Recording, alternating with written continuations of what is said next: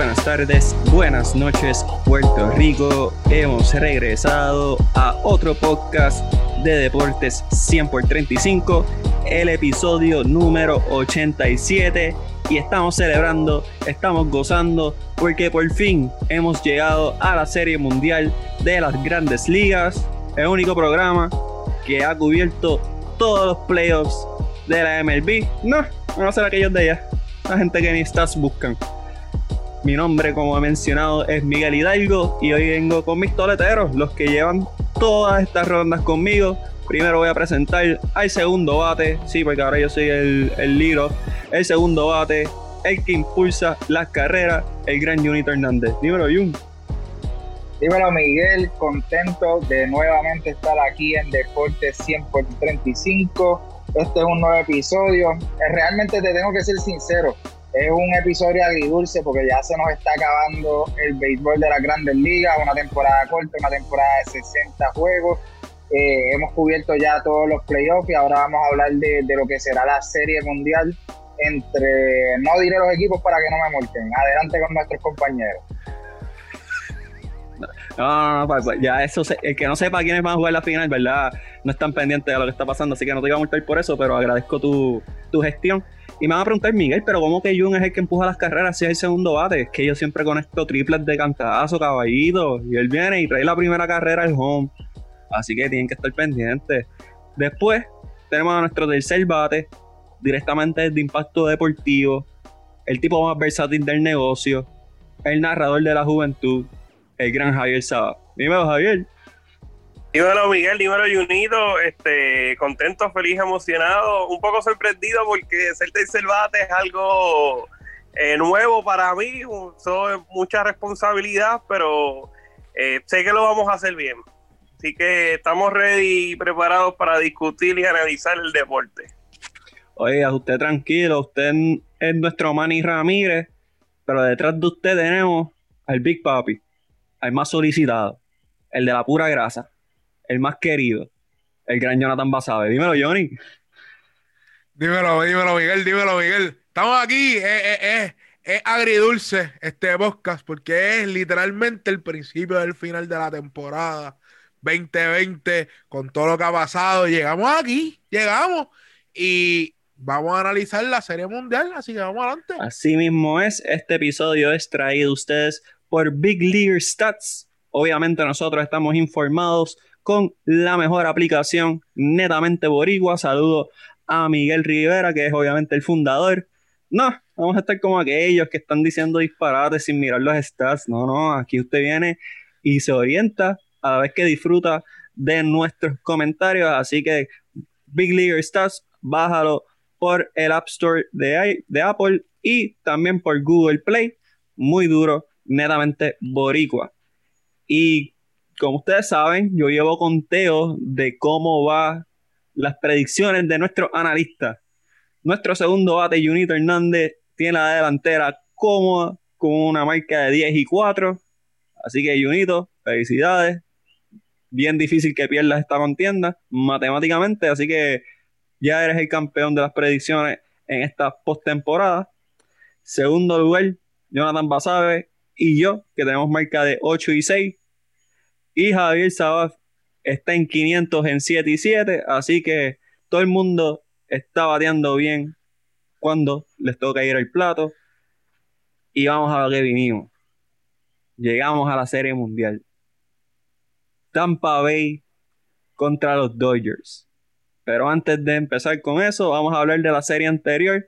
Los Tampa Bay Rays derrotaron a los Astros en 7 emocionantes partidos definitivamente una serie no apto para cardíacos. Y vamos a empezar con primeras impresiones, que obviamente mi segundo bate va primero. Así que, Junito, ¿qué te pareció esa serie entre Tampa y los Astros? Una serie totalmente emocionante. Eh, Tampa se llevó los primeros tres partidos. Después vimos como el equipo de los Astros despertó. el bullpen le funcionó de, de 100 maravillas al dirigente eh, Dusty Baker eh, los bates de los Astros despertaron, o sea, él tuvo una serie extraordinaria, eh, bateando para 462. Eh, al Díaz también batió para 417, o sea que esos bates de, los Astros en, estos últimos tres partidos eh, despertaron y despertaron para bien. Fue una serie donde el último partido lo tiró Charlie Morton, que es uno de los de, una, un as del equipo de Tampa Bay y hizo el trabajo. Así que realmente muchos pensábamos que el equipo de los Astros, después de perder ese, ese tercer partido, ya estaba acabado, ya no tenía fuerza, con toda la presión que ellos estaban jugando esta temporada, pensábamos que realmente no iban, no iban a responder, no iban a, salir adelante después de, estar 0 y 3 en la serie. Lo hicieron, lo hicieron muy bien, se quedaron a un solo partido de hacer historia. Eh, creo que ganó el mejor equipo, creo que Tampa Bay tenía mejor equipo, había sido más consistente a, lo largo de la, de la, temporada, así que eh, bien por Tampa, eh, es la segunda vez que llegan a la Serie Mundial en, lo que en lo que van de, franquicia, así que bien por ellos y un buen trabajo a los Astros que se esforzaron, lograron algo que muy pocos equipos lo habían logrado en regresar de una serie 0 y 3 y ponerla y, forzar ese séptimo partido. Así que también bien por los Astros y felicidades a los Tampa Bay Rays. Muchas gracias, Jonito Hernández. Javier Sabaf, de Impacto Deportivo, sus primeras expresiones acerca de la serie Tampa Bay y Houston. Mira, Junito dio un excelente resumen de lo que fue la serie. Yo añadiría que, que, el factor suerte en el béisbol, a mí no me gusta decir esto, pero yo creo que es una realidad el factor suerte, especialmente en este tipo de, de postemporada, eh, pues mira, determina, puede, puede ser determinante en victorias y derrotas. Yo creo que, el factor suerte no estuvo a favor de los Astros durante los primeros tres partidos. Eh, los Astros batieron muy bien, pero con corredores en base no pudieron dar el batazo oportuno durante esos primeros tres partidos. Luego en los siguientes tres sí lo hicieron, el bateo de, Tampa fue neutralizado por el picheo de Houston y un séptimo partido, un, juego entre equipos que son iguales, tal vez añadir a Belander, tal vez añadir a, Álvarez, pues ponía un poquito por encima al equipo de, de, Houston, pero ellos no estuvieron presentes, así que era un juego entre iguales, ese séptimo partido fue para el equipo de Tampa enhorabuena por los Reyes de Tampa. Como dice Junito, regresan a la, a la Serie Mundial. La única vez que vieron acción fue bajo la dirección de John Madden, cayendo derrotado ante el equipo de los Phillies de Filadelfia. Y como dato curioso, eh, Miguel, eh, vamos a tener, vamos a tener a los dos mejores equipos de la temporada regular disputando la Serie Mundial. Tampa terminó en la primera posición, no solo la división del Este, sino que tuvo el mejor récord de toda la Liga Americana. Asimismo, lo tuvo el equipo de los Dodgers de Los Ángeles en la división del Oeste y en la Liga Nacional. Así que los dos mejores equipos durante la temporada y la postemporada estarán disputando la Serie Mundial. Muchas gracias, Javier Saab. Jonathan Basabe, le tiro el lanzamiento por el mismo medio del plato. ¿Qué le pareció la serie Houston y Tampa Bay? Lo más interesante de esta serie es que esto dejó demostrado que lo que estaban haciendo los Astros no era necesario. Me explico por qué. Ese equipo de Tampa es una de las mejores rotaciones multiculares que tiene ahora mismo las grandes ligas. Charlie Morton, eh, Snell, Glasnow, además su bullpen. Y ese equipo de los Astros estaban haciendo lo que le dé la gana con esa rotación y ese bullpen. Eh, Altuve, que estaba batiendo 2.19 en la temporada regular, contra los Astros, digo, contra los Reyes de, Tampa Bay, estaba bateando 4.62, que estaba demostrando que realmente es un bateador nato en el plato. Ese equipo de los Astros demostró que sí puede batear en, en momentos clave, de que no importa si están pegados a la pared, pueden producir. Ahora viendo diciendo eso. También una de las cosas que más me impresionó fue el liderazgo de Carlos Correa. Yo no, te voy a ser bien sincero. Yo no esperaba que esto saliera de él. Y desde que si, se batia lo criticó al principio de la primera serie, Carlos Correa cogió ese equipo y se lo trepó encima. Él no lo en esta serie no lo demostró tanto con el bate como lo hizo en la serie anterior, pero, pero estaba ahí para sus jugadores, le gritaba a los jugadores si tenía que gritarle, tenía que, vamos ponte a jugar, vamos a hacer esto, no importa si están mal. So, para mí esa veteranía de Carlos Correa se elevó a otro nivel desde que si, si se bate lo critico y yo espero que este equipo de los Astros dé un cambio para el futuro, que mira, que realmente son un buen equipo y que sí pueden producir. Muchas gracias, Jonathan Basabe. Tampa Bay para llegar a la Serie Mundial derrotaron a los Azulejos de Toronto en dos partidos. Luego derrotaron a los Yankees de Javier Sabaf en cinco partidos y derrotaron a los Astros de Houston en siete partidos. Ahora, eh, vamos a brincar a, Los Ángeles antes de hacer cualquier tipo de análisis de, de Tampa Bay como equipo. Los Dodgers, Miguel, si, si, si, me disculpa que te interrumpa, me gustaría decir algo sobre Carlos Correa. No sé si lo vamos a tocar luego. No, claro, adelante. Mira, yo creo que hay que hablar de la figura de Carlos Correa, que fue protagonista durante toda esta postemporada.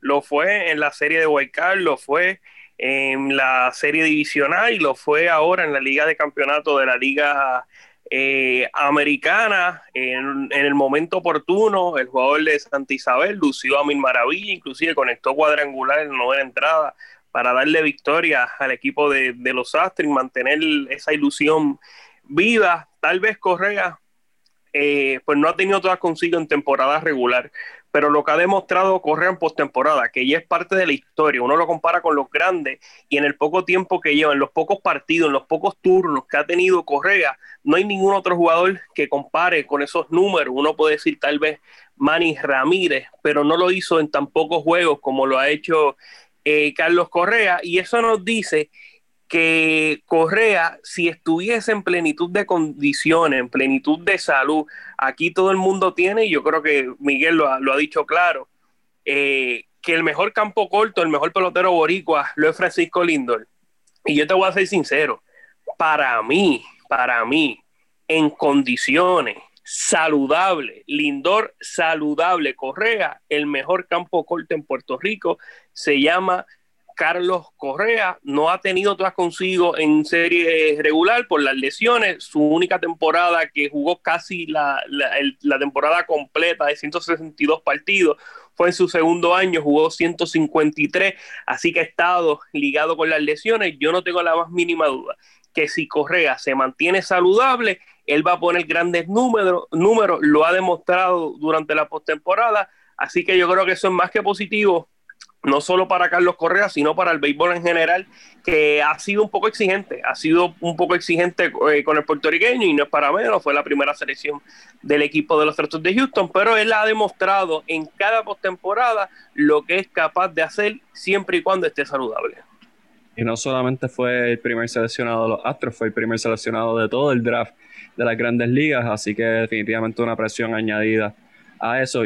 No, pero dato, rápido, rápido ese dato, es un dato corto y pequeño, eh, de eso de ser el primer eh, drafteado en ese draft, en el equipo de Tampa y estaba el que fue tercero overall pick en, en ese mismo draft, Mike Zunino, el receptor titular, son muy pocas veces, obviamente en, un deporte como el, el, béisbol, la grandes ligas, el draft de las grandes ligas que necesitas tantas etapas para llegar a grandes ligas, es muy pocas las veces en que se ven eh, dos superestrellas que se hicieron en el mismo draft, pues eh, ser líderes de cada uno de sus equipos. Adelante, vas a ver. Son, lo que iba a decir era de Carlos Correa, que son bien pocos los jugadores que durante la postemporada se crecen y, y se trepan un equipo encima. Yo soy el que me conoce, el que me conoce sabe que yo soy fanático fiel de David Ortiz. Y David Ortiz tiene una peculiaridad que en las postemporadas siempre se crecía. Él podía batear punto bicicleta en la temporada regular, pero si ese equipo necesitaba de él en la postemporada, iba a estar ahí. Y lo que yo vi de Carlos Correa en esta postemporada con los Astros fue un Carlos Correa parecido a David Ortiz. No son las mismas posiciones, pero en cuestión del liderazgo, de ser un, muchacho tan joven, el liderar ese equipo de los Astros a tal corta edad es bien sorprendente. y, y, y lo único que él hizo mal, lo único que él hizo mal, lo único que digo que puedo criticar fue que todo aquí lo dijimos, fue cuando lo criticaron por decir, mira, contra, Loco, hicieron trampa, por eso es que la gente le está cayendo encima. No estamos diciendo que. Y además, tu equipo jugó bien malo para estar a la postemporada. Tu equipo se fue por debajo de 500, fue lo único que se criticó. Pero después de ahí, Carlos Correa elevó su juego a otro nivel. Y lo que vamos a ver de Carlos Correa, en mi opinión, va a ser un jugador. Eh, él era elite ya, pero va a ser un jugador a otro nivel, un jugador. Eh, en las grandes ligas considerado como los mejores, que, que también ha pasado desapercibido por todos esos campos cortos que están en las grandes ligas. Miguel, para poner en contexto los números de Carlos Correa en postseason, que es lo que estamos hablando de lo grande que ha sido, eh, batea para, ha, tenido cinco postseason, cinco postemporadas, 13 series, batea para un promedio de 270 con 17 cuadrangulares y 50 carreras impulsadas, son números eh, impresionante para solamente tener 26 años. Definitivamente, eh, haciendo un hincapié a lo que mencionó Javier Sabas acerca de si Carlos Correa en, igualdad de condiciones es tan bueno, si no mejor que Francisco Lindor, le tengo que dar la razón, porque definitivamente Carlos Correa es un jugador sumamente especial, especialmente en el plato, pero eh, dentro de todo, Carlos Correa hizo algo bien chiquistariano de su parte, como hemos mencionado en podcasts anteriores, y es que él tomó las riendas de un equipo que tiene mucho caballito junto. Tienes un Alex Bregman que nada, o sea, no ha dicho nada desde el principio de temporada. Tienes un George Springer, tienes un José Altuve, o sea, tienes gente que merecen contratos grandes, son caballos.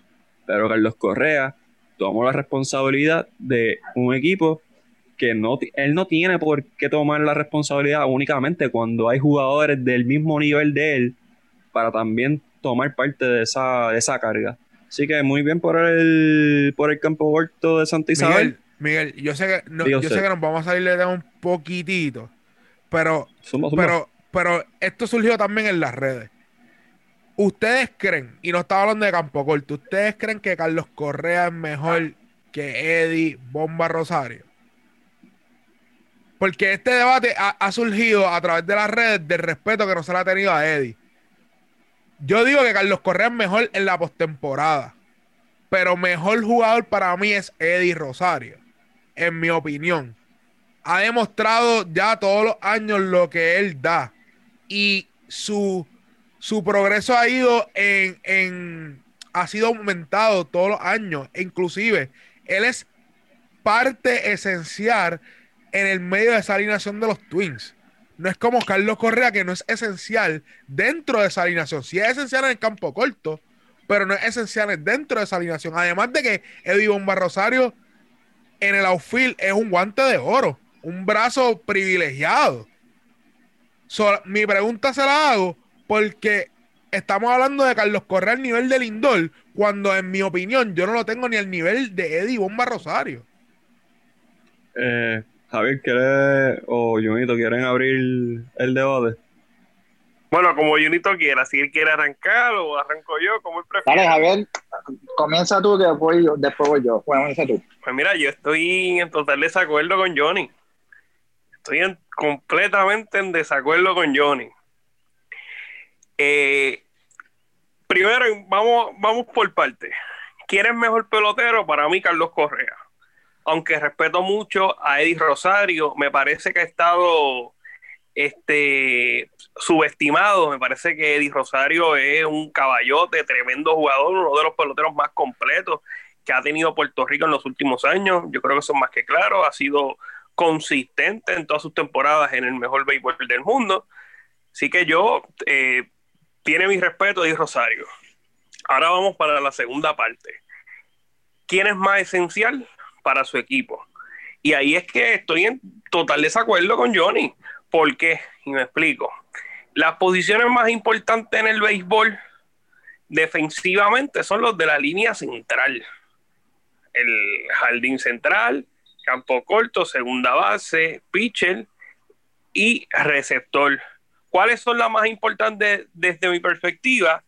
defensivamente, más allá del lanzador, el campo corto, que es el que te dirige el cuadro junto al receptor, y el jardinero central, que es el que te dirige los jardines.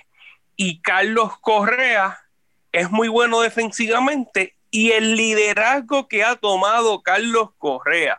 O sea, hay muchos que criticaban eh, o no que criticaban, sino que eh, uno de los argumentos para colocar por encima a, Paquito Lindor sobre Carlos Correa y era precisamente el liderazgo, el liderazgo que tenía eh, Francisco Lindor, tanto en los sitios de Cleveland como en la selección nacional de Puerto Rico, en los clásicos. Y yo creo que Carlos Correa ha dejado evidencia de que el líder del equipo de los Astros de Houston es Carlos Correa. Lo que era Derek Jeter en Nueva York, hoy en día lo es Carlos Correa en los Astros de Houston.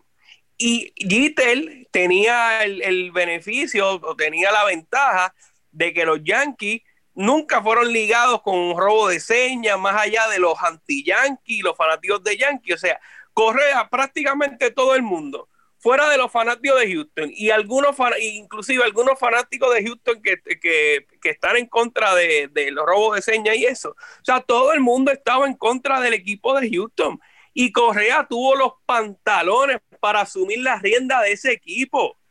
Yo creo que quién es más esencial en su respectivo equipo. Yo creo que Carlos Correa, evidentemente, es una pieza fundamental vital y lo hizo, lo fue, lo fue durante toda esta postemporada. Así que, ¿quién es más esencial? Si Rosario en Minnesota o Correa en Houston, yo creo que no, no debe de haber discusión de que Correa en Houston. Bonito. Ok, aquí hay muchos temas sobre la mesa. Primero, yo realmente creo que por habilidades, Carlos Correa es mejor que Eddie Bomba Rosario. Ahora bien, ahora bien, y, contestando un poco el punto de, de, al principio donde Javier exponía que Carlos Correa era mejor que Francisco Lindor. Yo pienso que tú puedes tener mejores habilidades, pero tú tienes que ir a lucir tus habilidades. Y Francisco Lindor desde el día uno ha sido mucho más consistente de lo que ha sido Carlos Correa. Ahora bien, yo a Carlos Correa, yo no le puedo dar eh, el título de grandísima estrella cuando solamente una temporada me ha jugado más de 111 juegos, más, de 110 juegos. Eh, así que el tema de Javier decir que él es indispensable en este equipo de los Astros, que ha llegado hasta este número, hasta esta misma instancia, sin Carlos Correa jugando su totalidad de juegos, yo creo que se le cae completamente.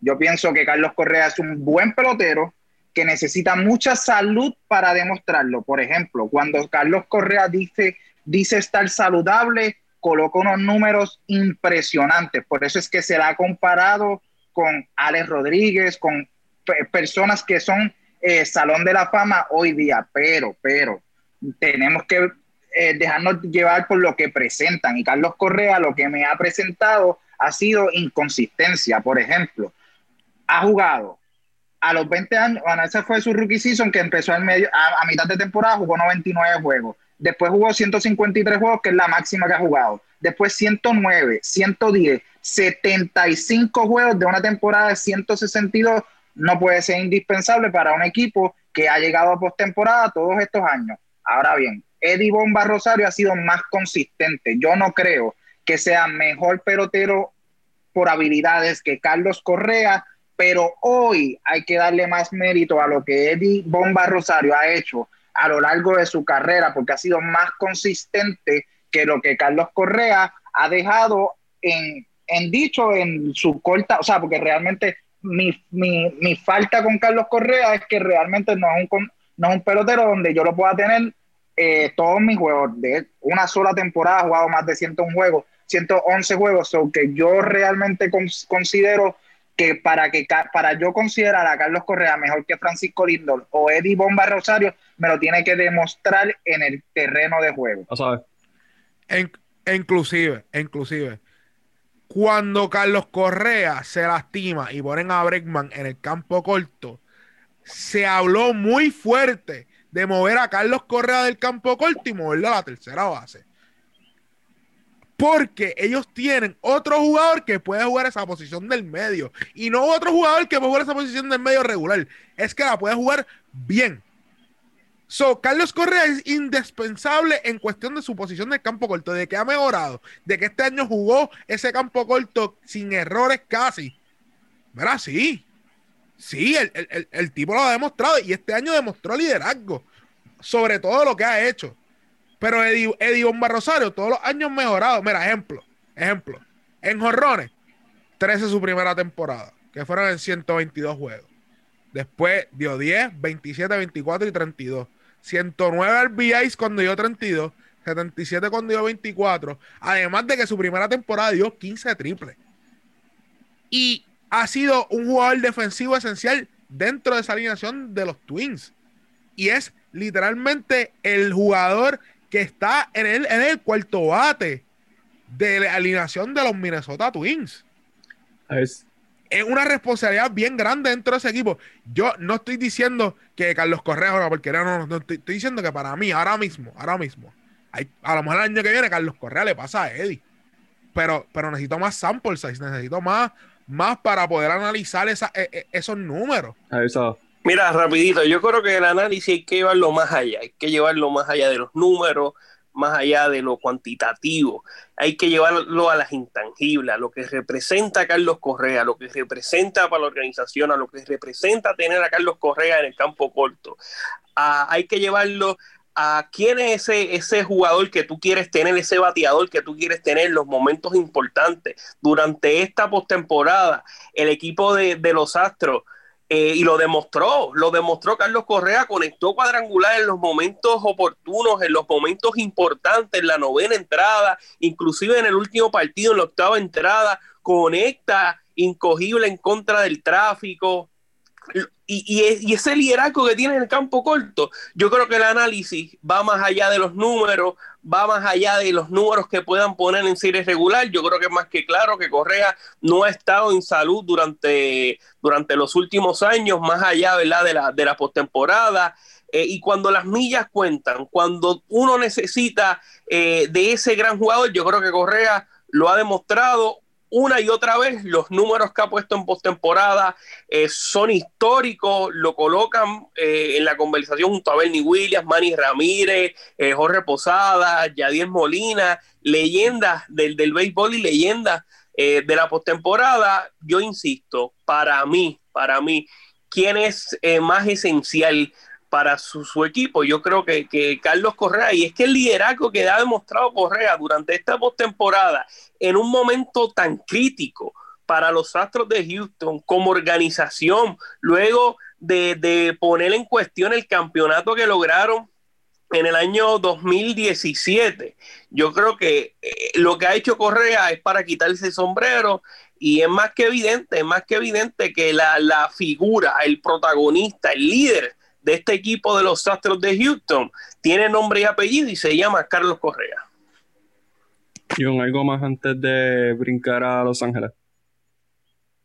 No, realmente Carlos Correa me tiene que demostrar que se puede mantener en salud y que puede jugar por lo menos 150 juegos en la temporada, mientras realmente no puede llegar al nivel de un jugador tan consistente como Paquito Lindor o un poquito más abajo, como Eddie Bomba Rosario, que sigo, eh, sigo pensando diferente a Javier en que Eddie es más indispensable en ese line-up que no tiene mucho de dónde, de dónde jalar el de Minnesota, sin embargo el de los Astros tiene mucho talento, Carlos Correa ha estado fuera mucho tiempo de, en esa, fuera de esa alineación y ese equipo sigue produciendo, por ende yo creo que hasta que Correa no comienza a jugar más, con, más juegos consecutivos no va a ser considerado, considerado una elite en la liga. Para añadir uno, un pequeño contexto de mi parte, eh, considero que la comparación es, injusta debido a las diferencias de posiciones, no es algo tan blanco y negro como lo es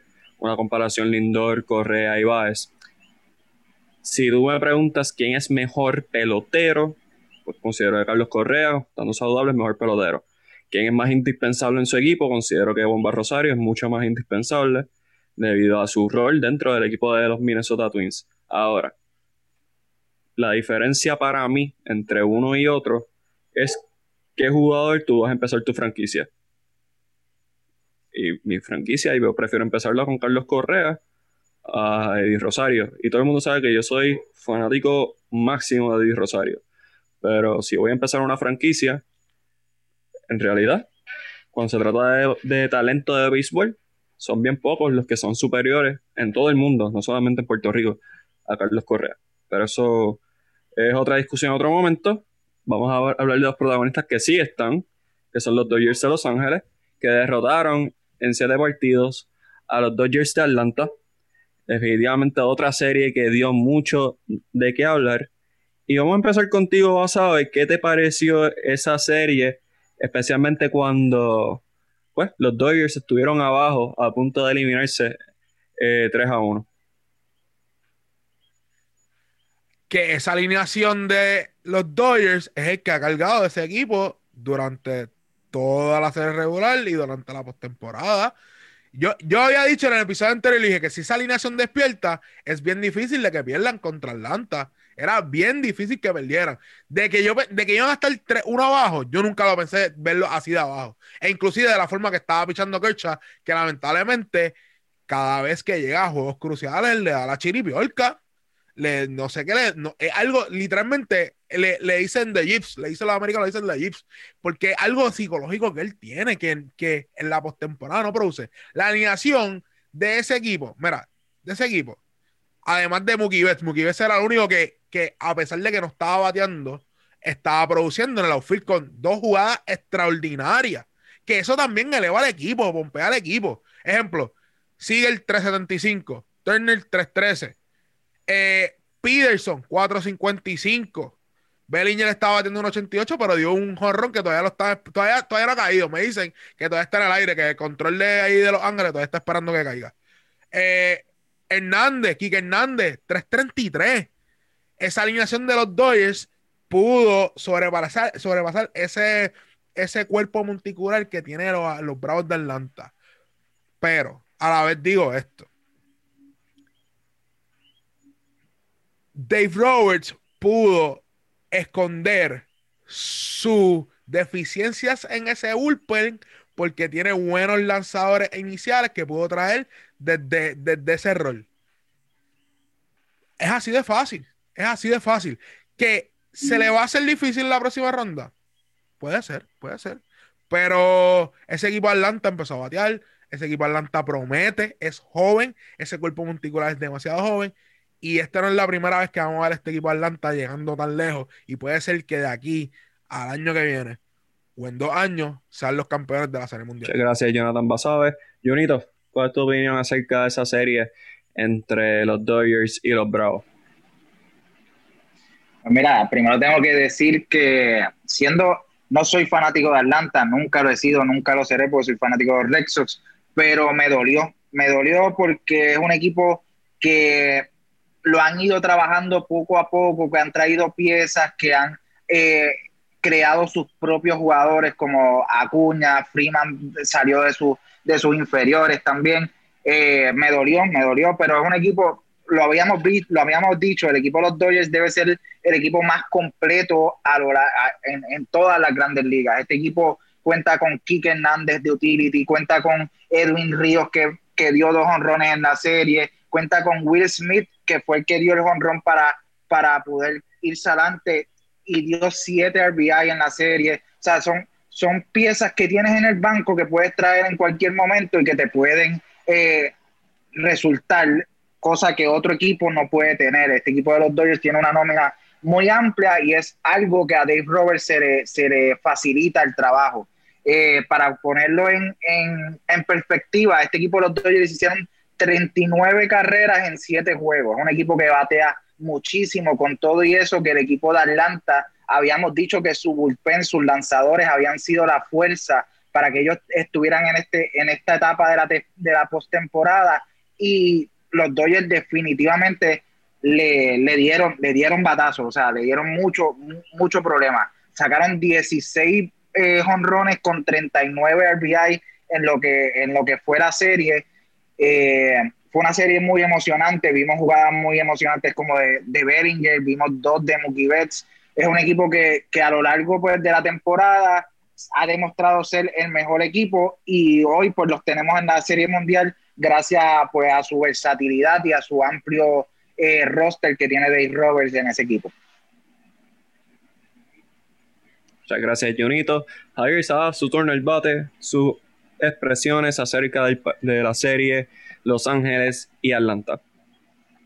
Sí, mira, yo creo que los Bravos de Atlanta deben de estar un poco tristes y molestos porque desperdiciaron una ventaja 3 a 1 ante el mejor equipo de la Grandes Ligas, que yo creo que no, no, no hay duda que son los dos eh, de Los Ángeles, pero para mí cumplieron con las expectativas que se tenía, un equipo muy bueno, yo creo que, que durante toda la temporada era incierto eh, escoger un segundo equipo en esa liga nacional detrás de los Doyle, quienes para mí y para muchos eran los amplios favoritos. Y Atlanta junto a San Diego me parece que demostraron ser los dos mejores equipos después de los Doyle y ambos lo demostraron durante eh, la postemporada. Eh, los Bravos tuvieron esa oportunidad 3 a 1, como dije, pero yo creo que, el futuro de estos Bravos de Atlanta es, es muy, muy prometedor, es un equipo que batea batea mucho. Ellos de los jugadores veteranos que tienen es Andy Marquez y, es un veterano que, todos los años ha, puesto buenos números y me parece que si sale del equipo, no sé, desconozco cuál es el contrato que tiene, pero no va a ser una baja sensible para este equipo de los Bravos, ya que cuentan con muchos jugadores jóvenes, jugadores de, de alto nivel, como Ronald Acuña y otros lanzadores que, que son muy buenos, así que yo creo que ellos deben estar más que satisfechos, perdieron ante el mejor equipo, eh, ningún otro equipo logró darles el palo, ellos habían llegado de manera invicta a esta etapa de, de campeonato de la, de la Liga Nacional, así que yo creo que ellos se van eh, con la frente en alto, eh, un poco dolidos por el hecho de que desperdiciaron esa ventaja 3 a 1, pero yo creo que en los próximos años la contienda en la Liga Nacional va a estar eh, entre los Doyle y los Bravos, como están ahora los equipos. Yo creo que los Bravos, o sea, cuando hablemos de equipos a llegar a la Serie Mundial el, año próximo, yo creo que con lo que tienen los Bravos de Atlanta hay que hablar de ellos. Ahí voy a hacer hincapié del comentario de que están tristes y desilusionados. Yo soy el primero, yo había Mencionado que Atlanta era mi pick para coronarse campeones de la Serie Mundial. No es el primer equipo en la historia de Atlanta en, desperdiciar una ventaja 3-1, porque básicamente en un cuarto quarter los Falcons de Atlanta desperdiciaron un Super Bowl, así que pues esas cosas pasan, un equipo sumamente joven, muy talentoso. Y me alegro que los Astros no hayan ganado porque así los Yankees siguen siendo el único equipo en perder una ventaja de 3 a 0 y no creo que tenga que decirles contra quién fue. Pero eso no viene al caso. Ahora, hablando de la serie mundial, la serie importante, a lo que vinimos. Junito, ¿me quieres decir algo? Sí, rapidito, rapidito. Antes de pasar a la serie mundial, en esta, en esta serie, que son series de campeonato de cada liga, se, se otorga un jugador más valioso el jugador más valioso por la Liga Americana es del equipo de Tampa Bay Rays, que fueron los que resultaron ganadores. Fue Randy Aros, Arena, bateando para 3.321, 4 honrones, 6 RBI. Por el lado de la Liga Nacional fue Corey Seager, bateando 3.10, 5 honrones, 11 carreras impulsadas. Arena es, el, es uno de los jugadores favoritos de Jonathan Basabe, está montado en la guagua, si no la está guiando. Estoy montado hace rato, papi, estoy montado hace rato. Yo no sé cómo San Luis lo dejó hoy. Bueno, San Luis. Eh, nada bueno salido San Luis fuera de Jason Tatum. Eso es. Oye, pero, pero, pero, pero, Miguel, San Luis es un equipo. Hay pocos equipos en las grandes ligas que están que están literalmente ligados de, los general managers, scouts, el cuerpo de, de, técnicos, hasta, los jugadores, que una, que una que tiene una filosofía bien importante. Y San Luis se ha mantenido relevante con jugadores de ellos, que ellos desarrollan, que para mí no hace sentido como, es más, ya escuché una lista, una lista de un canal americano decir, si Tampa Bay te llama por un jugador, no le conteste, no le conteste, porque Tampa Bay es otra, otra, otra franquicia también que su filosofía ha hecho que ese equipo se mantenga relevante con jugadores de, su, de, sus ligas menores y a la vez más con jugadores que otra gente no le gusta. Que hasta el son de hoy, yo no sé cómo San Luis le hizo ese cambio a Tampa Bay. Todavía no lo entiendo. Comentario de San Luis se debe que Yadier Molina es el nuevo apoderado de los vaqueros de Bayamón y yo detesto eso, así que a saber lo cogió muy literal. Ay, Dios mío. Cualquiera jura que ellos no conocen con quién están hablando, a veces me frustra. Este, pero nada, vamos a la serie mundial. Tenemos a una rotación monticular sumamente impresionante como la de Tampa Bay, que va a enfrentarse a la mejor alineación de las grandes ligas. ¿Quién tiene la ventaja? Normalmente, históricamente, pues los mejores lanzadores terminan ganando series así. ¿Creen que por fin los Dodgers van a poder dar el brinco o Tampa Bay ganará su primera serie mundial? Voy con mi segundo bate y adelante Unido. A mí me gusta mucho el equipo de Tampa Bay. Realmente yo también creo que Dave Roberts ha fallado mucho en su pasado y pienso que esta, esta es una serie que se va, se va a decidir en, en, en esas decisiones a último, de último momento que tú tienes que tomar en los juegos. Pienso que Tampa Bay tiene, por ejemplo, tiene a Blake Snake, tiene a Charlie Morton. Charlie Morton eh, ha demostrado que en los juegos donde se le necesita, ha demostrado liderazgo, ha, ha demostrado que no le teme. Yo creo que si ellos comienzan esa serie con el pie derecho, ganando el primer encuentro. Eh, pienso que Tampa Bay tiene muchas posibilidades de ganarle a este equipo de los Dodgers, pero, pero eh, aquí se ha hablado mucho que el béisbol es un, eh, un deporte de, de, momentum y el momentum definitivamente los tienen los Dodgers que vienen de, de, ganar una serie viniendo de atrás en comparación a los, a los Tampa que casi le sacan una serie eh, viniendo de, atrás los Astros. Así que yo pienso que el momento lo tienen los Dodgers.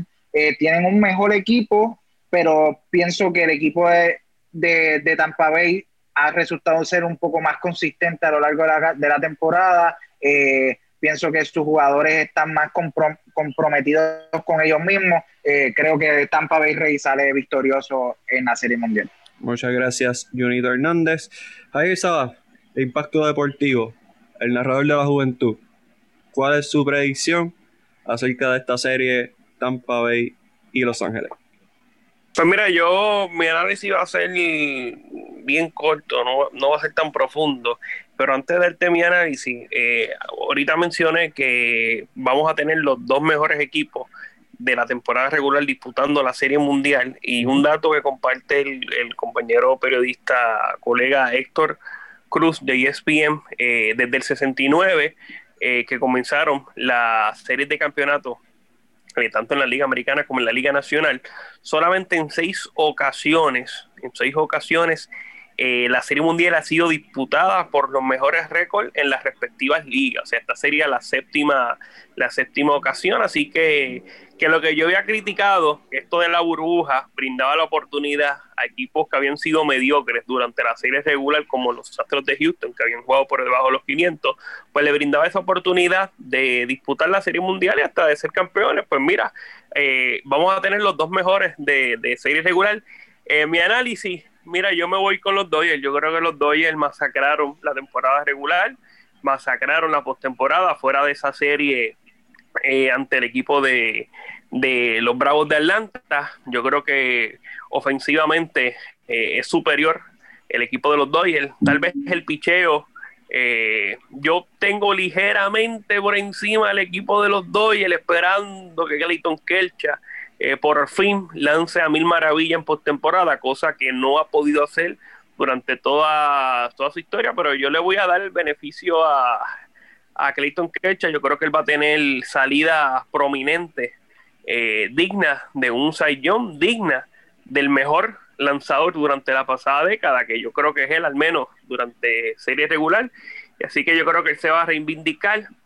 Y Dave Roberts, yo creo que este es el año. Si este no es el año para Dave Roberts, yo creo que difícilmente él pueda continuar bajo la fila del equipo de los Dodgers de Los Ángeles, porque año tras año parten de favoritos, le traen a los mejores jugadores. En su momento tuvo a Manny Machado, ahora tiene a Mookie Betts. Javier, eh, por favor.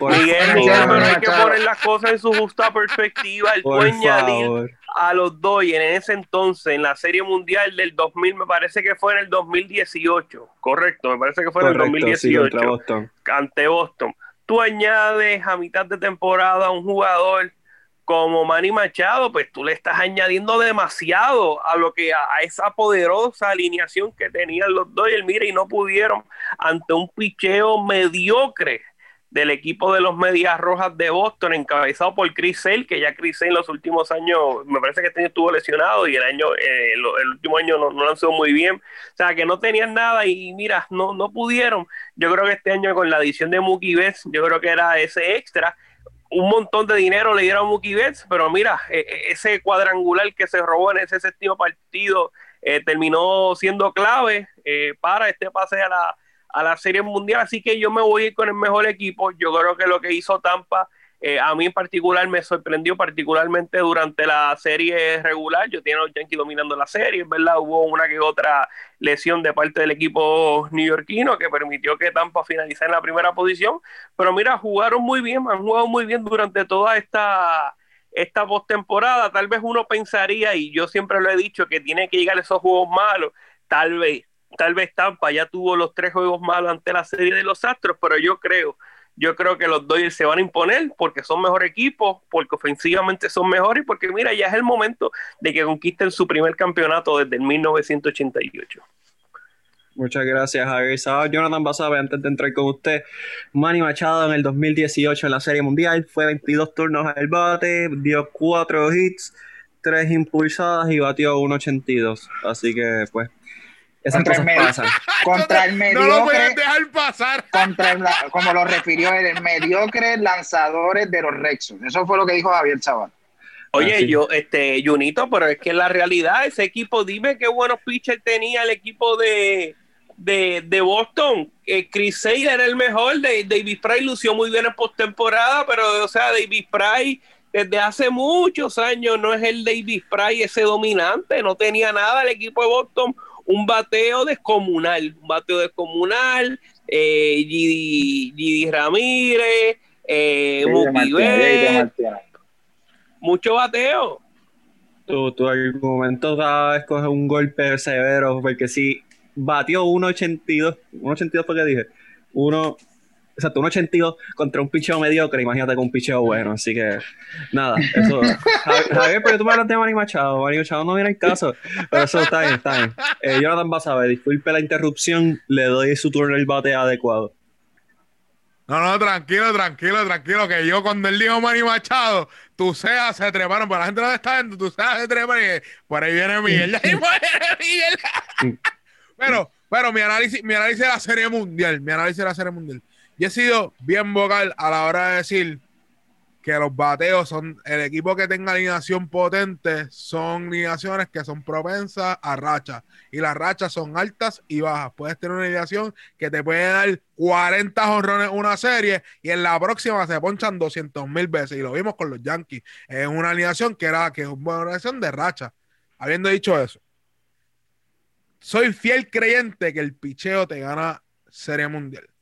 Y lo que trae ese equipo de Tampa Bay son brazos diferentes y potentes. Son brazos que puedes cambiar la forma de que los puedes zumbar. Si tú tienes una dirección zurda, ellos tienen, ellos tienen el cuerpo monticular para enfrentarse a un equipo zurdo. Si, su alineación es derecha completa, tienen ese cuerpo monticular para enfrentarte contigo. Tienen todos los días esos pitchers van a ir diferentes, inclusive tiene el espacio dentro de ese bullpen otros pitchers de la rotación que pueden venir a aportar también. Además, ese equipo de Tampa Bay no tiene nada que perder. Ese equipo de Tampa Bay son un chorro de jugadores que quieren probar que realmente vale la pena estar jugando en las grandes ligas. Son un chorro de jugadores que saben su rol. Son un chorro de jugadores que ellos saben que muchos de ellos no son estrellas, son jugadores que hacen su trabajo y vienen a hacer su trabajo. Es por eso por eso que para mí, Jonathan Basabe, Tampa Bay va a ganar la Serie Mundial en siete partidos. Lo digo con partidos y todo. Pero, para que los, pero, para que los Dodgers ganen esta serie, ganen esta serie, ese picheo tiene que venir en óptimas condiciones. Y lamentablemente no han demostrado que ese bicho durante una serie de siete partidos puede ser consistente. Y ahí está el problema de los Dodgers de Los Ángeles. Eh, Javier Sabaf, ¿algo más que quiera añadir? Mira, no, yo creo que yo insisto con el equipo de los Dodgers. Yo voy con los Dodgers en cuatro juegos, barrida. Ok. Eh, ¿algo más que quieras añadir? Nada, esto va a ser una, una serie de bateo versus picheo. Los Dodgers eh, hicieron 39 carreras en la serie anterior, eh, me permitieron 33 carreras versus los Rays que anotan menos, anotaron 25 carreras, pero solo permitieron 22 carreras. El equipo de Tampa Bay Rays no batió de lo más bien en, la serie anterior para un promedio de 2.01 versus los Dodgers que batieron para 2.54. Como dijo Basabe, eh, va a ser una serie cerrada. Yo pienso que el picheo gana campeonato y es por eso que me tengo que ir con los Tampa Bay Rays. Eh, mi opinión es que los Dodgers van a, a coronarse campeones tienen a un campeón dentro del equipo, con Mookie Betts, en mi opinión, el segundo mejor jugador de las grandes ligas y en mi, en mi opinión bien cercano al primer lugar. ¿El primer es Machado? Seguro. No es el mejor. No, es el otro jugador favorito de Miguel, Mike Trout. Otro perdedor. La verdad que yo no sé cómo ustedes toleran y soportan a gente perdedora. Ustedes dan vergüenza. Este, pero eh, pienso que ya es hora. Creo que los Dodgers ya tienen que ganar. Dave Roberts no va a regresar como dirigente si no ganan. Eh, Clayton Kershaw tiene todo para ser un lanzador salón de la fama, menos un campeonato y ese juego legendario que todo lanzador tiene en la postemporada. Eh, y solo por darle un poquito de contexto, en 10 apariciones en el primer juego de postemporada, Kershaw tiene marca de 4 y 5 con un ERA de 5.86. O sea que definitivamente ha sido por debajo de promedio cuando, cuando le tocan la puerta. Eh, ya se sabe que el primer juego va a ser Clayton Kershaw contra Taylor Glasnow. En el segundo partido, Tampa Bay ya anunció que va a ir Blake Snell. Y Los Ángeles anunció que en el tercer partido se van a ir con Walker Bueller. So hay que ver cuál va a ser la, la competencia de lanzadores en el segundo y tercer partido. Definitivamente. ¿Tú sabes, lo que, tú sabes lo que yo pienso que va a pasar, Miguel.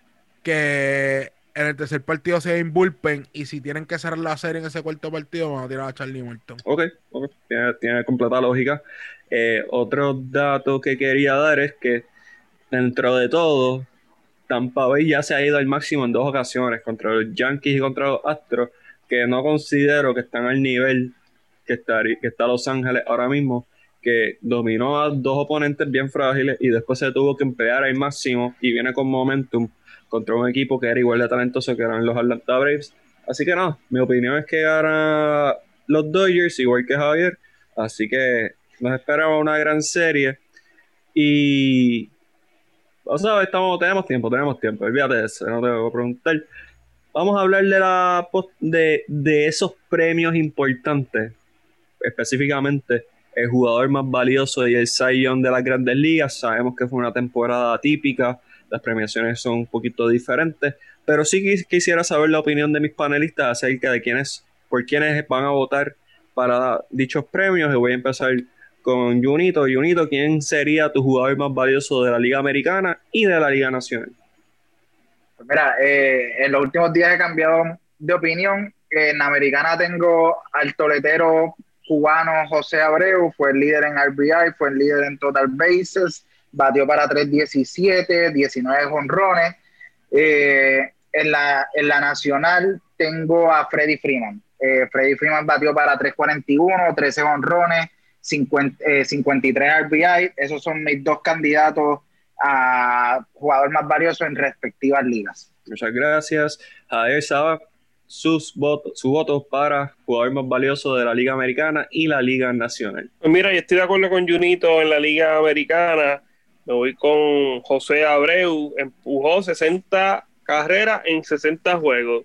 Si mantenía ese ritmo, terminaba empujando 162, o sea, una por partido. Eh, su rival más cercano en carrera remolcada fue Luke Boyd, remolcó 52 Después de ahí, los demás jugadores, ninguno llegó a 50 carreras remolcadas. Eh, llevó a Chicago a la postemporada liderando la división central de la Liga eh, Americana, me parece. Voy a corroborar el dato, me parece que Chicago terminó de líder en esa división central.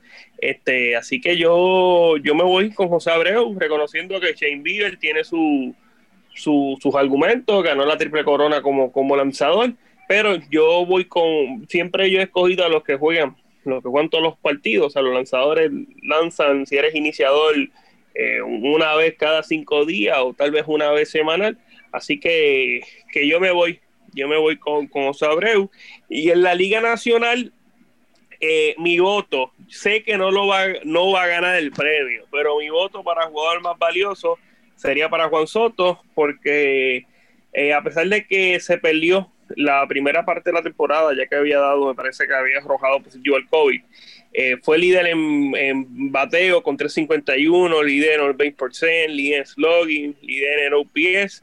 Y para mí esos renglones eh, valen mucho. Yo creo que eh, más allá de los incogibles, de los cuadrangulares, que son muy importantes, los batazos de poder, le conecto 13 cuadrangulares. Yo creo que los por ciento son los que, de, si uno se destaca en los por ciento, yo creo que, que, es evidencia de que uno es un gran bateador. Yo creo que Juan Soto ha demostrado ser un gran, pero que gran bateador. Así que mi, mi premio para jugar más valioso sería para Juan Soto, aunque creo que no va a salir por la puerta ancha, ya que de 60 juegos solamente para este tipo 47, si es difícil eh, ganar el premio del jugador más valioso una temporada completa cuando te pierdes partidos en una temporada cortada de apenas 60 juegos, el perderse 13 partidos es un por ciento bastante elevado de, los juegos, eh, así que, que va a ser sucio difícil, pero mi voto sería para él. ¿Y quién consideras que va a ganar, Javier? Mira, me parece que eh, Freddy Freeman es, carta fuerte, es carta fuerte, ya que llegó al equipo de Atlanta eh, a la tierra prometida y puso grandes números, y él no solo es bueno ofensivamente, sino también defensivamente. Ok, muchas gracias, Javier Sabes. Jonathan Basabe, jugador más valioso, Liga Americana y Liga Nacional. Yo estoy igual que Jun, yo tengo a José Abreu en la Liga Americana Además de que eh, fue buen jugador toda la temporada, él lideró literalmente, está siempre, eh, en la mayoría de las categorías ofensivas, está top 3 en hits, home run, RBI, que en RBI él es el líder absoluto de esa categoría. Y de la Liga Nacional, también muy coñudito con Freddy Freeman. Y anteriormente estaban hablando del liderazgo que trajo Carlos Correa en la postemporada. Eso es lo que está ahí Freddy Freeman para ese equipo de Atlanta. A pesar de que es tremendo jugador dentro del terreno. So, para mí es Freddy Freeman, que también lideró, está top 3 en todas las categorías ofensivas, RBI, average, OBP, OPS. Así que para mí esos son los dos candidatos para los ganadores del MVP. Bueno, en mi opinión, en la americana, pues me voy con Abreu.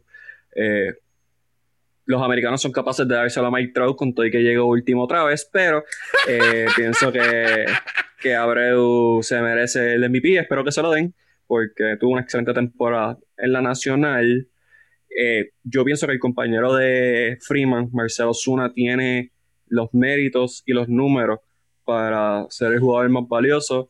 En cuestión de promedio, Freeman batió 3.41, Osuna batió 3.38. En cuestión de honrones, Osuna metió 18, mientras que Freeman metió 13. Impulsada 56 para Osuna, 53 para Freeman. Así que ofensivamente creo que Marcelo Zuna tiene todos los méritos para ser el jugador más valioso, él tendría mi voto, pero la realidad del asunto es que Freddy Freeman es el favorito en la Liga Nacional y pues también hay que hacer una mención honorífica al gran Mookie Betts porque nuevamente excelente jugador, tremenda temporada con Los Ángeles, lo único malo es que tiene un uniforme de Los Ángeles y no de Boston, así que tremenda temporada. La americana no creo que tengamos que hablar mucho del Young, ¿Alguien tiene un argumento en contra de Shane Bieber? No, no, no. Yo tengo. No, ¿quién puede tener un argumento con un tipo que gana la triple corona? Lo que tengo el argumento es que le den el MVP, como igual que, igual que Javier. Lamentablemente para mí un lanzador no puede ser un MVP de una liga, punto y se acabó, a pesar de que haya lanzado como haya lanzado. Eh, es para mí, si un jugador, un, lanzador es el, se convierte en el MVP de una liga, tiene que tener cero de ERA. Le tuvieron que hacer, eh, tuvo que haber lanzado como 400 mil K. En verdad, tuvo que, ha sido, tuvo que haber tirado como cuatro perfect game. Así exagerado, para mí, tiene que ser un lanzador para ganar un MVP de una liga. Johnny, o no te voy a estar lejos, o que también bate, que seguro Tani. Ahora bien, ahora bien. Exacto, que bate, por lo menos que bate. Oye, si, un Otani, si, si Otani hubiese tirado los mismos números que, que, que, que Glasnow, Glasnow no, que, que Bieber, hubiese tirado los mismos números que Bieber, y por lo menos hubiese bateado un 2.40 y pico. Línea 1 por 9. Sí, sí, exacto, 2.40 y pico con 50 hits y por lo menos 10 imparables. Pues mira, puede ser, puede ser el MVP. Yo soy, ok, ahora bien, yo soy fiel creyente de lo que está diciendo Basabe, que jugadores de posición que juegan los 162 juegos constantes tienen más valor que el lanzador. Eso estoy consciente. Y estoy consciente también de que para Basabe es casi o sea, es imposible porque ningún lanzador va a terminar con eh, era de 0.00 en, lo, en a lo largo de la temporada eh, para Basada es imposible que un lanzador gane el MVP, pero para los votantes no ha sido así. Para poner en perspectiva, eh, han habido 28 lanzadores en la historia de las grandes ligas, en la historia, escuchen bien, en la historia. Cada equipo tiene 5 lanzadores abridores y en la historia han habido 28 lanzadores que han logrado esta hazaña las últimas dos personas que lograron esta hazaña fueron Justin Verlander por la Liga Americana cuando estaba en Detroit y Crystal Keithard por la Liga Nacional en el 2011 ambos y ambos ganaron el MVP. ¿Por qué? Porque son números completamente impresionantes por oye, 28 lanzadores en la historia de las grandes ligas. Así de impresionante es lo que acaba de hacer Shane Bieber. Ahora bien, y, y, ahorita cuando hablábamos del premio del jugador más valioso de la americana, comencé diciendo que había cambiado en los últimos días. ¿Y por qué había cambiado? Porque yo tenía a Shane Bieber como MVP. Ahora, ¿por qué no lo tengo hoy? Porque comprendo que en una temporada de 60 juegos, por ejemplo, un récord de, o sea, haber ganado 8 juegos, haber tirado 14 eh, en 14 encuentros no es tan impresionante como lo que hizo Justin Verlander con 24 victorias o, o Kershaw con 21 victorias que ya eso es un porcentaje bien grande de lo que representó para el equipo en ese año. Así que yo sí le doy más mérito de lo que le dan mis compañeros a la triple corona de, de, de Bieber y de hecho pienso que si la triple corona eh, de lanzadores se hace en una temporada regular, los votantes le van a dar el premio de jugador más valioso también al lanzador. Para darle contexto a los datos que dio Junito, Justin Verlander en el 2011 marca de 24 y 5, 2.40 de ERA, así que definitivamente una gran temporada. Y Clayton Kershaw en el 2014 marca de 21 y 3, 1.77 de ERA, temporada dominante. Definitivamente Shea Bieber con un pequeño sample size, eh, no creo que, que sea considerado seriamente para el premio, pero definitivamente una gran temporada y un gran futuro por delante eh, Shane Bieber, así que ya tenemos de en la americana. Diga. Y para, para dar nombres de quienes lo han logrado eh, en los últimos años para que vean cuán grande es esta hazaña, Johan Santana, Randy Johnson, Pedro Martínez, Roger Clement, Dwight Budin, son, son nombres eh, de Salón de la Fama y eso es lo que ha logrado Shane Bieber esta temporada. Y también Willie Hernández con los Tigres de Detroit en 1984, así que un boricua también está colado en esa lista. Y vamos a brincar a la Liga Nacional. ¿Quién tiene de Saiyón? Voy a empezar contigo, Junito. Eh, mi Saiyón va para Trevor Bauer. Eh, normalmente a mí no me gusta el, lanzador que no logra muchas victorias, pero este individuo eh, tuvo un porcentaje de carreras permitidas de 1.73, ganó 5 partidos, perdió 4 con un equipo de Cincinnati que se logra meter al playoff en, en la última instancia. Eh, el, algo que, que miran mucho los, votantes es el WAR y el WAR de, de Trevor Bauer está en 2.7 que es bastante alto para ser un abridor pienso que el, el de la Liga Nacional se lo lleva a Trevor Bauer de los Cincinnati Reds. Pues gracias, Javier Saab. Su voto para Sion. Mira, yo comparto la opinión de, de Junito, yo creo que en los últimos años los votantes han crecido. Eh, ya reconocen que las victorias y la derrota es un renglón secundario, que el lanza no depende eh, totalmente de, del lanzador. El lanzador puede tirar el juego este, sin carrera y si el equipo no batea, pues no puede obtener victoria. Yo creo que el récord de 5 y 4 no va a ser obstáculo para que Trevor Bauer se agencie con el premio al, al Hay otros que también están en la, en la contienda. Eh, hubiese gustado Yu Darvish. Eh, todos sabemos que Yu Darvish había afrontado una lesión de, de, de Tommy John, una operación. Eso pues lo mantuvo frío y caliente en los últimos años. Esta temporada fue una temporada de consagración, de reivindicación para el, lanzador nipón y yo creo que perdió el premio de Cy en las últimas dos salidas, particularmente en su penúltima salida eh, cuando permitió que el equipo de Minnesota lo derrotara, tuvo una, una primera entrada mala y una séptima entrada desastrosa eh, con un out, se equivocó de un picheo y mira lo que puede hacer un picheo, elevó su efectividad por encima de, los dos puntos y yo creo que eso aniquiló las posibilidades de Yu que ciertamente va a recibir sus votos, pero me parece que el mejor lanzador en la Liga Nacional durante esta temporada achicada, cortada del béisbol de la Grandes Ligas, lo fue Trevor Bauer. Ese, ese juego que hace referencia Javier eh, fue en contra de José Orlando Berrío, quien se llevó la victoria. No, no hay chofer más fiel en una guagua que Junito con, con la máquina Berrío. Ni yo con Tatis. Así es. Nadie. Así es. Nadie. Así es. Eh, Jonathan Basado es su voto para Zion. Ok, yo tengo un análisis bien, bien diferente a la hora de escoger el Zion, pero para mí se supone, viendo, viendo el ERA y toda la cuestión, es Trevor, Trevor Bauer. Pero yo tengo a Yu ganando, porque esta carrera no es tan cerrada como la gente piensa. Sí, Trevor Bauer tiene 1.73 con 100 ponches, pero Yu tiene 2.01 de ERA, 8 ganadas, 3 perdidas y 93 ponches. Pero mi análisis viene en cuestión de los votantes. Trevor Bauer es un jugador bien vocal a la hora de criticar el deporte de MLB.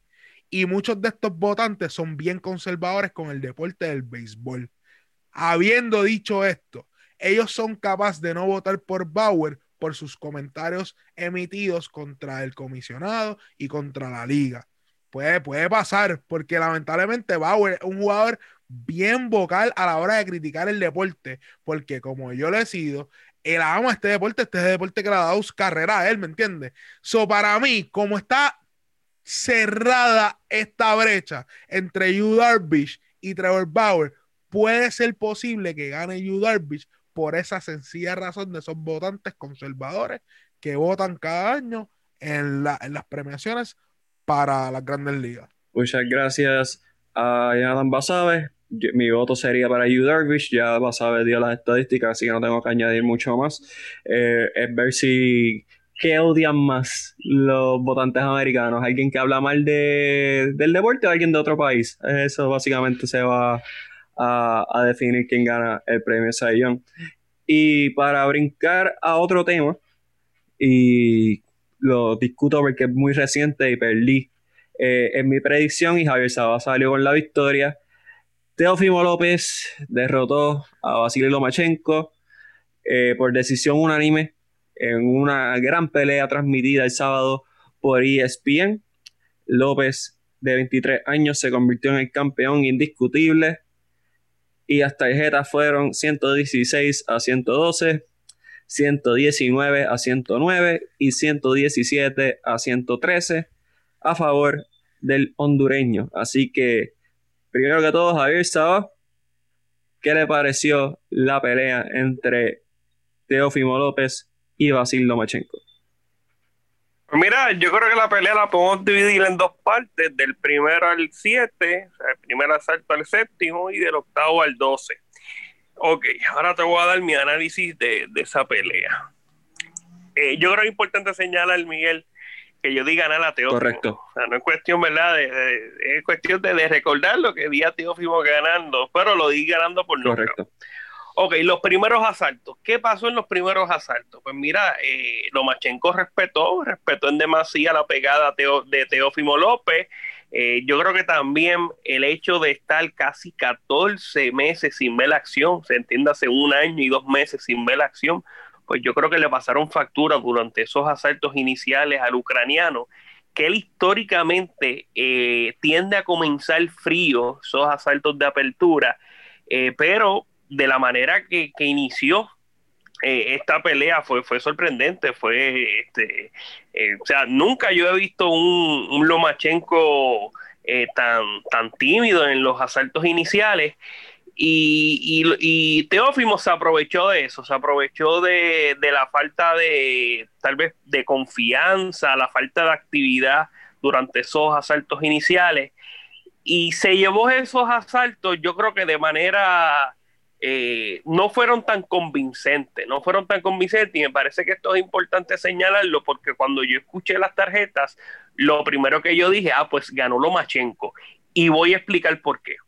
Yo vi a Teófimo ganar 115-113, entiéndase 7 a 5. Le di el primero y le di del tercero al, me parece que fue el séptimo, que ahí van 6, y le di el último asalto, 7 a 5. El segundo se lo di a Lomachenko y le di del octavo al undécimo asalto. Pero ahora te explico por qué yo creía que, dadas las tarjetas que anuncian, el vencedor lo era Lomachenko.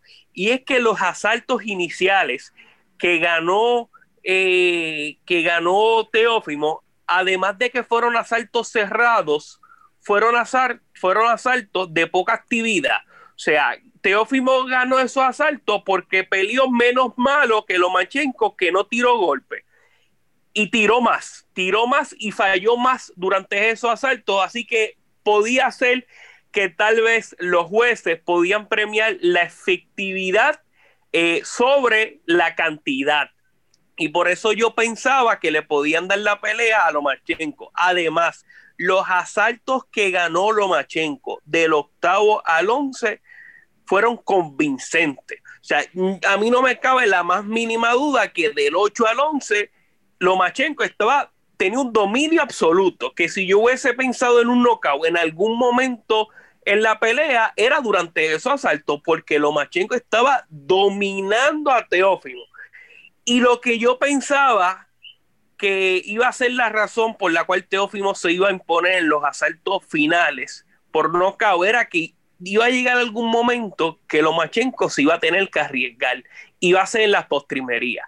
Se arriesgó y le salió. Teófimo no lo podía conectar y eran, eran más los golpes que conectaba Lomachenko a los que conectaba Teófimo cuando Lomachenko tomó la iniciativa y decidió arriesgarse. Ahora bien, en el capítulo final, que para mí fue el, asalto decisivo, mi tarjeta en ese momento la pelea estaba empatada, quien tuvo los mejores momentos lo fue Teófimo y por eso yo creo que él ganó la pelea una pelea durante los primeros asaltos, como dije, algo aburrida, eh, mucho respeto. Eh, no, no parecían los dos mejores boxeadores a 35, Lomachenko no parecía el mejor boxeador del mundo y los últimos asaltos pues fue un, mejor combate y yo creo que gana Teófimo más allá de porque haya sido mejor en el cuadrilátero, porque haya dominado a Lomachenko, vence al ucraniano por la falta de nivel que presentó Lomachenko durante esos asaltos iniciales. Me parece que este combate merece, merece una revancha y debe ser inmediata. Una revancha inmediata porque ya Lomachenko tiene 32 años, y está bajando la cuesta. Eh, Teófimo apenas comienza a subir la cuesta, son 23 años. Teófimo pasa un día, pasa un minuto y va a ser mejor boxeador, no ha llegado a su pick. Así que si queremos ver a un Lomachenko, a su máxima expresión, a un gran Lomachenko, en la revancha tiene que ser inmediata. Muchas gracias, Javier Sabat. Unitar, donde su opinión acerca de la pelea. Mira, yo me voy con, ese último punto que dio Javier. Yo, para examinar un poco la pelea, yo realmente vi los primeros asaltos, se, la, se los di a López. Eh, pero como Javier da un punto muy claro, eh, los asaltos que se ganaron contundentemente fueron de parte de Lomachenko. Eh, yo sé que el boxeo es de apreciación, eh, entiendo que pues uno que otro asalto no fue tan, tan, tan contundente para irse de uno del otro, pero no veo cómo un juez dio, la, dio la pelea 119 a 109, no, no, realmente no lo vi por ningún lado. Eh, pienso lo mismo que Javier, analizó la pelea y, veo más, en el resultado veo más falla de Lomachenko que virtud de López, sin menospreciar el trabajo de López. Sí pienso que esos primeros asaltos Lomachenko los, los dejó ir, no presentó nada al, cuadrilátero, eh, respetó demasiado la pegada de su oponente. Eh, pienso que la segunda parte de la pelea fue muy entretenida, la primera parte pues fue un poco más de estudio y Lomachenko dejando que López eh, tomara la, la, acción del combate. Sí creo que una revancha sería muy atractiva. Yo realmente consumiría esa segunda esa segunda pelea fue una pelea, al final fue bastante entretenida. Yo la vi en mis tarjetas, yo la vi empate, eh, así que podía, en mi caso, podía irse para cualquiera de los dos bandos. Nunca la vi tan abierta como los jueces, pero pienso que fue una, una pelea bastante entretenida en, eh, en, el, en el resumen de los 12, de los 12 capítulos y quiero ver la revancha, quiero ver la revancha porque eh, creo que Lomachenko dejó de hacer muchas cosas en esta pelea que en la próxima, si se da, eh, va a salir de principio a atacar a su oponente y a buscar que esos primeros eh, rounds que se le escaparon en esta, en esta ocasión se le vuelvan a escapar. Muchas gracias, Johnny Hernández. hace mucho tiempo no, no, estaba tan emocionado por una pelea de boxeo como para esta. concuerdo con ambos de que Lomachenko empezó extremadamente frío, extremadamente frío. Eh, me recordó a cuando Floyd Mayweather peleó con Conor McGregor, si eso se puede llamar pelea, que básicamente no hizo nada en los primeros asaltos, esperando que su oponente se cansara. Eh, Teófimo fue el agresor, o sea, tampoco es que haya sido sumamente efectivo, o sea, Lomachenko presentó un boxeo hermoso, hermoso, o sea, evadiendo golpes. Eh, hubo rounds en esos primeros rounds iniciales que yo le podía dar a Lomachenko y se los di también, porque simplemente López lo que conectó eran dos o tres al cuerpo y cuidado. Así que, pero definitivamente del 8 al 11 fue un dominio puro, dominio total, completo de Lomachenko. Y el 12, pues ahí se sintió el poder de las manos de López. Eh, yo la tenía empate. Realidad estaba leaning a darle 115 a 113 a Lomachenko, porque como dijo Javier, no hubo round convincente eh, ni en el tercero ni en el cuarto para yo decir que, se la debían quedar a López.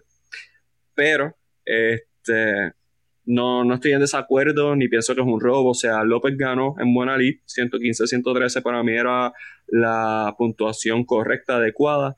Eh, creo que una revancha, pues, sería otro cantar completamente diferente, pero no considero que una revancha vaya a ocurrir.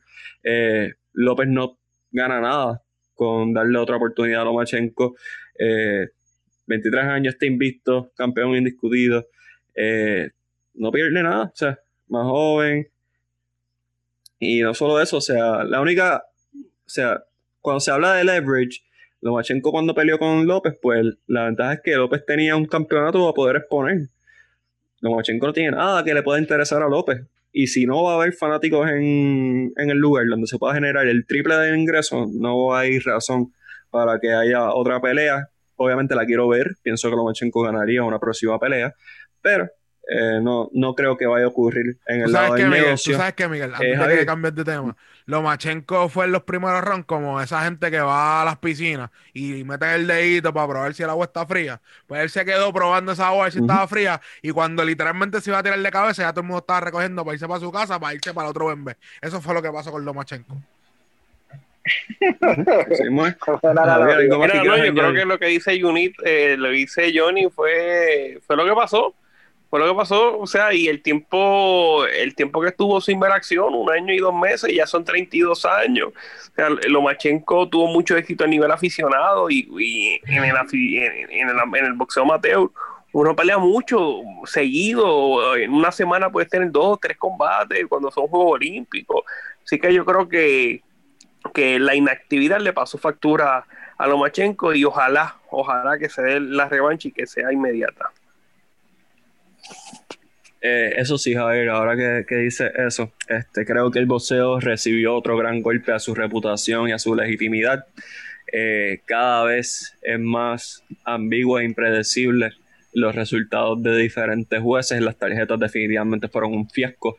Eh, solo para darte contexto, o sea, 116 a 112, ese es lo más cercano que estuvo. Y, Miguel, Miguel, yo te, y qué bueno que trae ese tema. Yo te puedo, yo puedo, no es que pueda entender, pero te puedo explicar por qué la jueza Lederman marca la pelea 119 a 109. Eh, me parece que ella es una jueza, según lo que demostró, que ella pues favorece que un boxeador vaya a buscar la pelea, o sea, que tome la iniciativa. Y claramente Teófimo, aunque falló más golpes, fue el más que tiró. O sea, y fue el que, el que todo momento estuvo tomando la iniciativa, particularmente durante esos asaltos iniciales. Otra cosa, yo creo que peleas cerradas, escúchate esto, peleas cerradas, donde los asaltos sean cerrados, donde ningún boxeador gane los asaltos convincentemente, existe la posibilidad, por más buena que haya sido la pelea, por más cerrada que haya sido la pelea, de ver tarjetas 120, 108, 119, 109, 118, 110, porque son asaltos cerrados, son asaltos cerrados y el juez marca el, el, o sea, el ganador del asalto una vez finalice el asalto. O sea que hay muchos que critican eh, que mira, el, el boxeo está perdiendo credibilidad y es que yo creo que como está diseñado el boxeo, particularmente en esas decisiones que se toman cuando son peleas cerradas, existe la posibilidad de que surjan esto, esto, estas tarjetas que uno dice, pero es que no fue así, o sea, fue una pelea cerrada. No, pero es que los asaltos fueron cerrados y si los asaltos son cerrados es que pudo haber sido para los dos. O sea, uno pudo en un juez que sea que él pues prefiera a los boxeadores que tomen la iniciativa, que sean fajadores, eh, pues una pelea cerrada, asaltos cerrados, asaltos que se definen por uno o dos golpes, él se puede inclinar por el lado del fajador. Y fue una tremenda pelea, fue una pelea cerrada. El, otro oponente sí presentó resistencia, sí fue bueno y también fue merecedor de la, de la victoria, pero al ser asaltos cerrados, pues pueden ser todos para uno.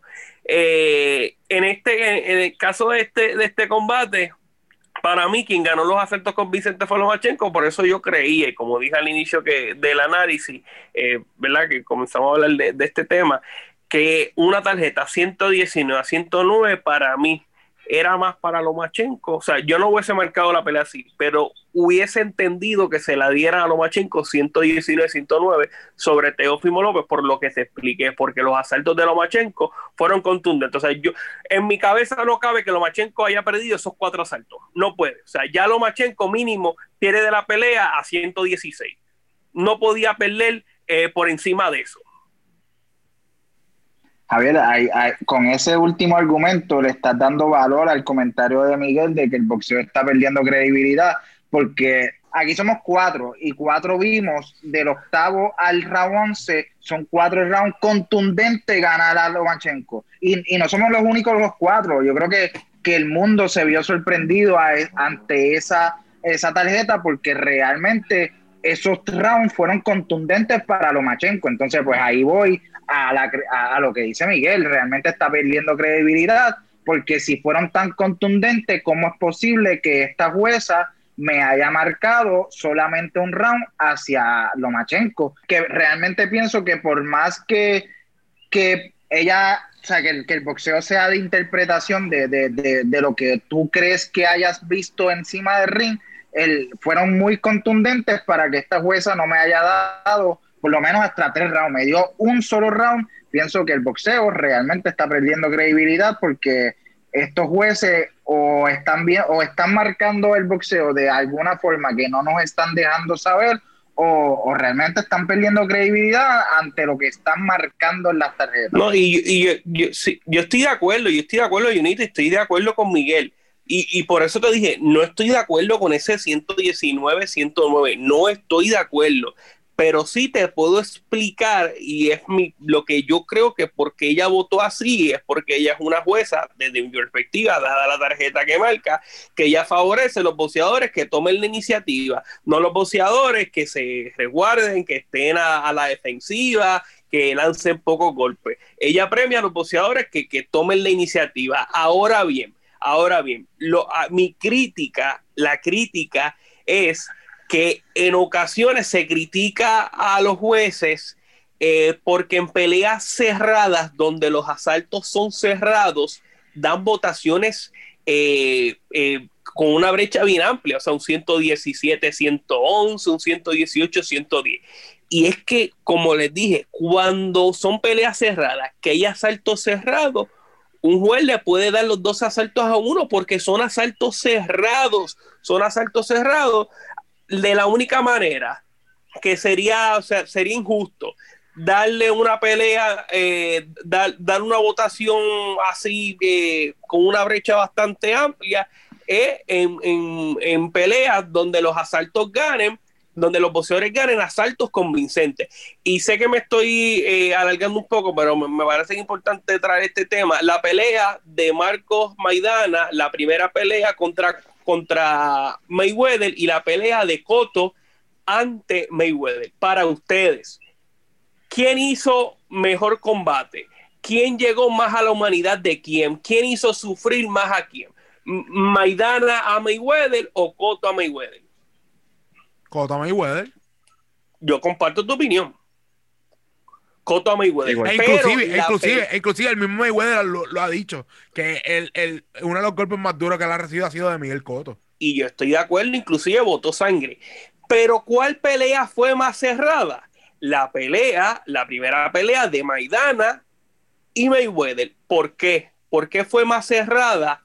Porque me parece que fueron asaltos más cerrados los que hubo, que no había un claro ganador. En el caso de Cotto, fue una pelea más abierta que se fue del lado de Mayweather, a pesar de que Cotto los asaltos que ganó, los ganó convincente. Es como si un juego de pelota, una entrada, Cotto la ganó 10 a 0 ante Mayweather. Maidana ganaba los asaltos, o sea, con marcador 2 a 1, 3 a 2 eran más cerrados. ¿Quién hizo? Y, ese es el problema de esto desde la apreciación de cómo se marca, cómo se marca el, eh, el, ganador. Porque en la pelea de Lomachenko, si uno va a un, a un, a un total, quién conectó, quién puso en malas condiciones a quién, eh, lo tuvo por más momentos en malas condiciones, pues uno dice, pues mira, pues Lomachenko era el merecedor.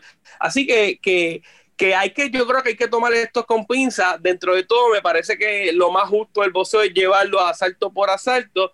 Eh, así que, que, por eso yo creo que hay que tomar con, pinza las críticas a los jueces. Si estoy de acuerdo con Miguel en el planteamiento de que es absurdo ese 119 a 109, pero creo que eh, en otros combates, como dije, peleas que sean cerradas, asaltos cerrados, existe la posibilidad de ver tarjetas que uno diga, wow, eso no fue lo que vimos en, el combate, fue una pelea cerrada, pero como está diseñada la votación para los jueces, pues da, la oportunidad de que sea así.